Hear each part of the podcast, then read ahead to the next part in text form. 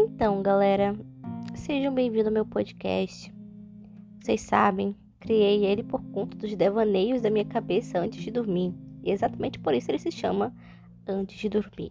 E para quem não sabe, eu tive um blog bem famosinho até sobre esses assuntos que eu decidi abordar aqui pelo podcast, porque o blog eu larguei há algum tempo.